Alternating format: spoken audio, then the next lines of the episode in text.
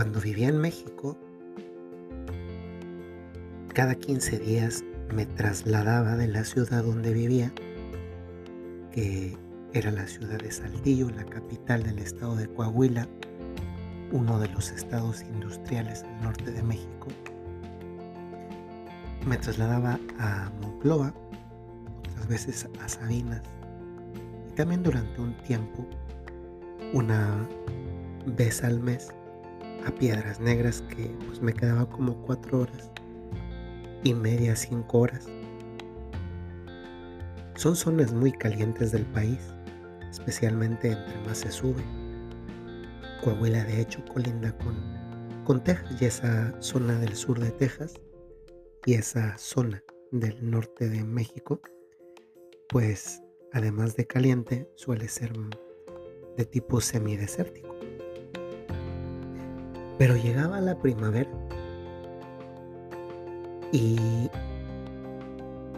el paisaje que en otro momento del año podía llegar a ser un poco triste porque prácticamente las hojas no estaban, no había o apenas si había algún que otro matorral ya secándose y pues era un horizonte pues no, no demasiado bonito. Pero llegaba el periodo de la, de la primavera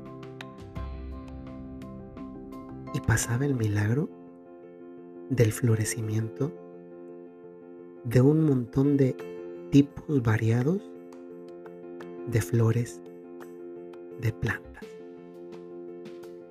Eso me hacía recordar cuando era pequeño y que iba al rancho de mis abuelitos paternos en el centro del país, ¿cómo podía en ocasiones prolongarse un poco la sequía y aumentar la cantidad de, tierra y polvo?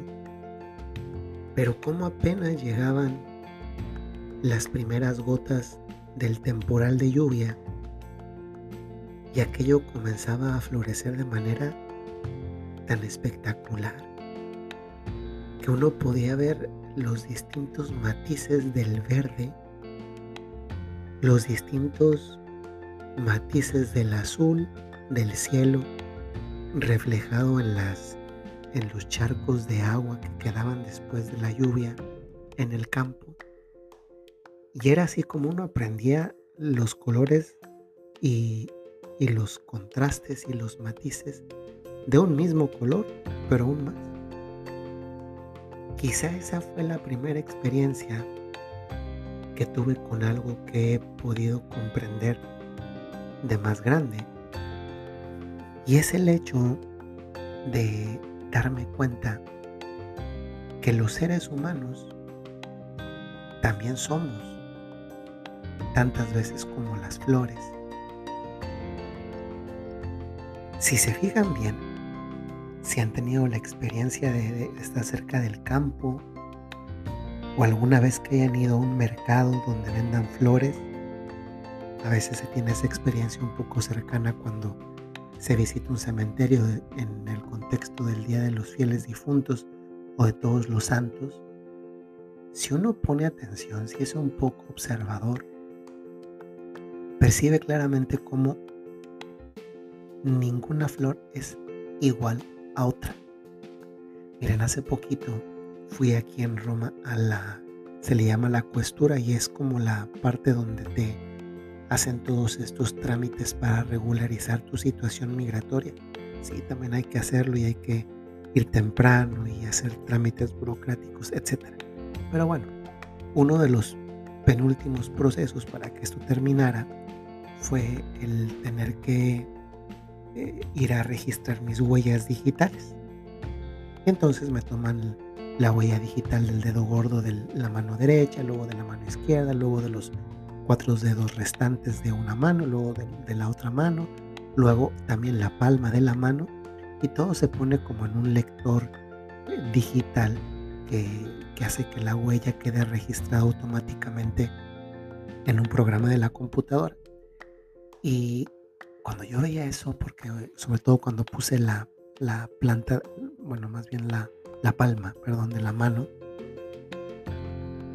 me hizo pensar cómo mi huella digital, o en este, en este caso la huella de la palma de mi mano, era completamente diferente a cualquier otra huella. O sea, nadie más tiene una huella como la mía. Pero esto que yo digo de mí mismo, cualquiera de ustedes lo puede decir de ustedes mismos. Nadie más en el mundo tiene una huella en una palma o como cuando somos pequeñitos. Yo alguna vez vi, porque me, me mostró mi mamá, mi huella del pie de cuando nací. Y como lo primero que te toman es la huella del, del, pie, bueno, no, no, sé si todavía ahora, pero ahí me tomaron la huella del pie y quedó, quedó estampada en un tipo de hoja eh, para que se notara esa, esa parte de la planta del pie. Pues así como eso nos hace únicos,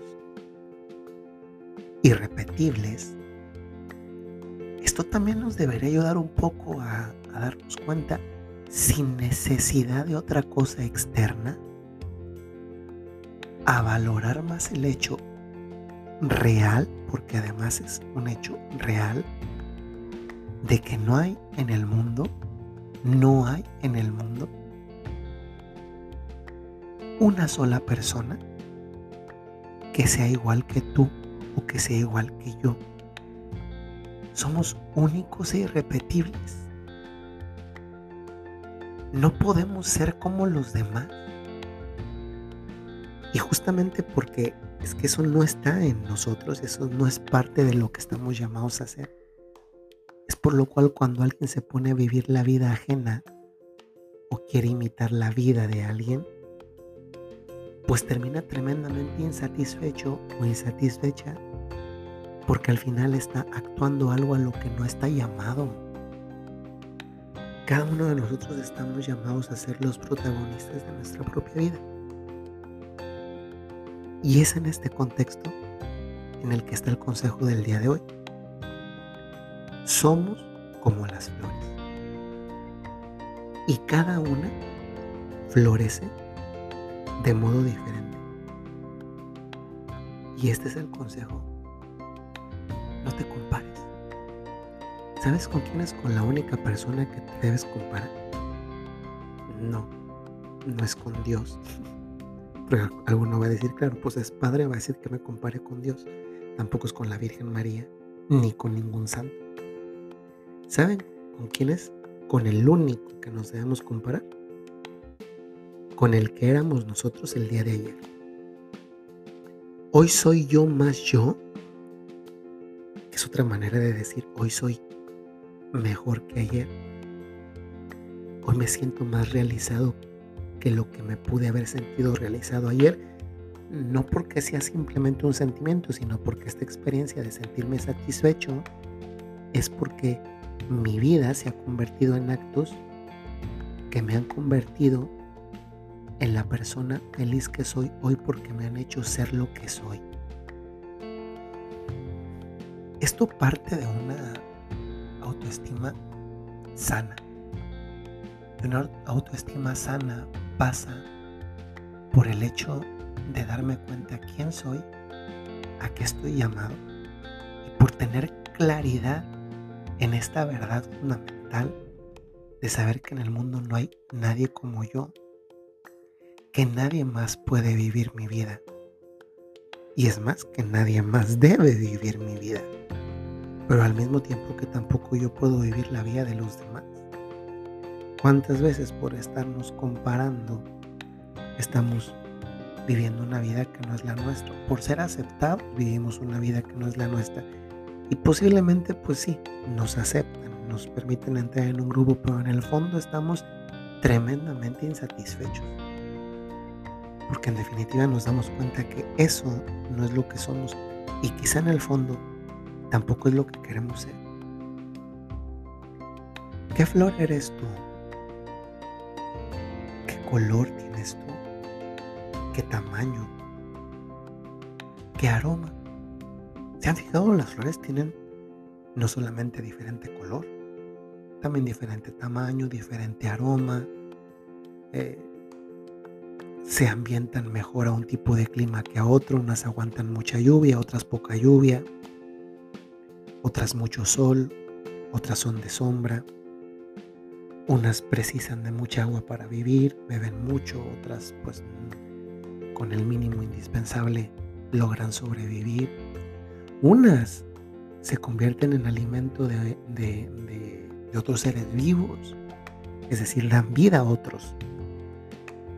No te compares, porque tal vez no te has dado cuenta de la maravillosa flor que eres tú. Y quizá estás queriendo ser un cempasúchil cuando tú eres una orquídea. O quizá quiere, está siendo un, una hoja, una flor de nopal cuando estás llamada a ser girasol. Y no es que una u otra sea mejor, es que cada una es diferente. Y en la diferencia es donde también se encuentra la belleza.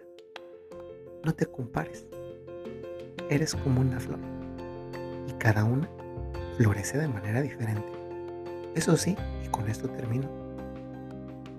Pregúntate si estás floreciendo. Y pregúntate qué más puedes hacer para florecer mejor.